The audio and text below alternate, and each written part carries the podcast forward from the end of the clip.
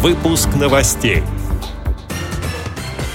На лекарства для льготников дополнительно выделят полтора миллиарда рублей.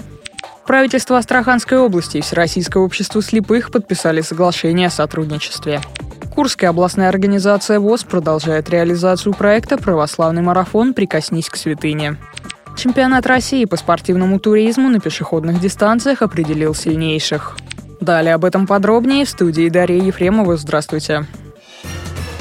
На обеспечение льготников лекарствами государство дополнительно выделит полтора миллиарда рублей. Об этом на заседании правительства заявил премьер-министр Дмитрий Медведев. Кроме того, около миллиарда рублей выделят производителям наземного общественного транспорта.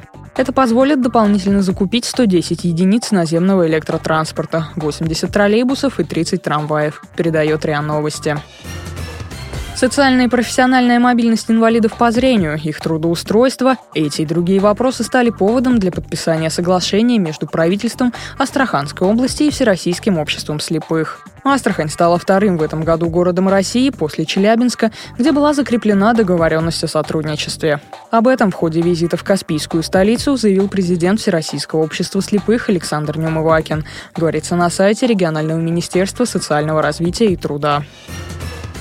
Курская областная организация ВОЗ завершает реализацию первого этапа социального проекта «Православный марафон. Прикоснись к святыне». Проект носит просветительский характер и направлен на реабилитацию инвалидов по зрению средствами церковной культуры, их адаптацию в церковной среде.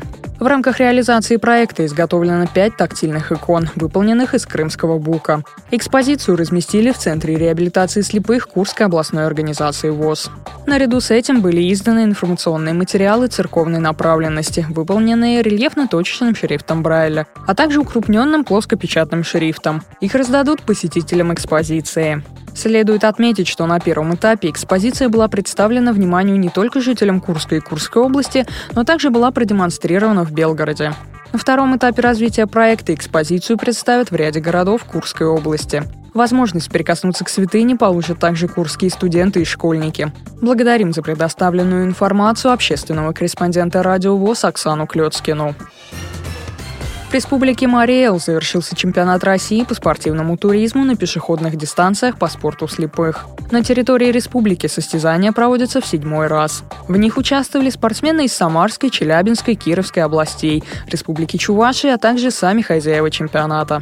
Об итогах рассказал главный судья соревнований Валерий Смышляев. В этом году в соревнованиях приняло участие 50 спортсменов. По сравнению с прошлым годом количество участников уменьшилось значительно. По сравнению с прошлым годом эта цифра уменьшилась почти в два раза. К сожалению, кризис коснулся и спортсменов по спорту слепых. Это единственная причина, по которой у нас такое малое количество участников.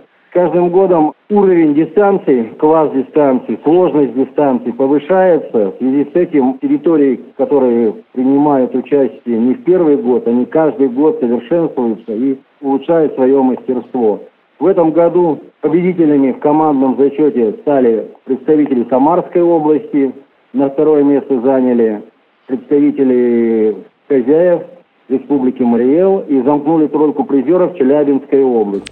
С этими и другими новостями вы можете познакомиться на сайте Радио ВОЗ. Будем рады рассказать о событиях в вашем регионе. Пишите нам по адресу новости собака ру. Всего доброго и до встречи.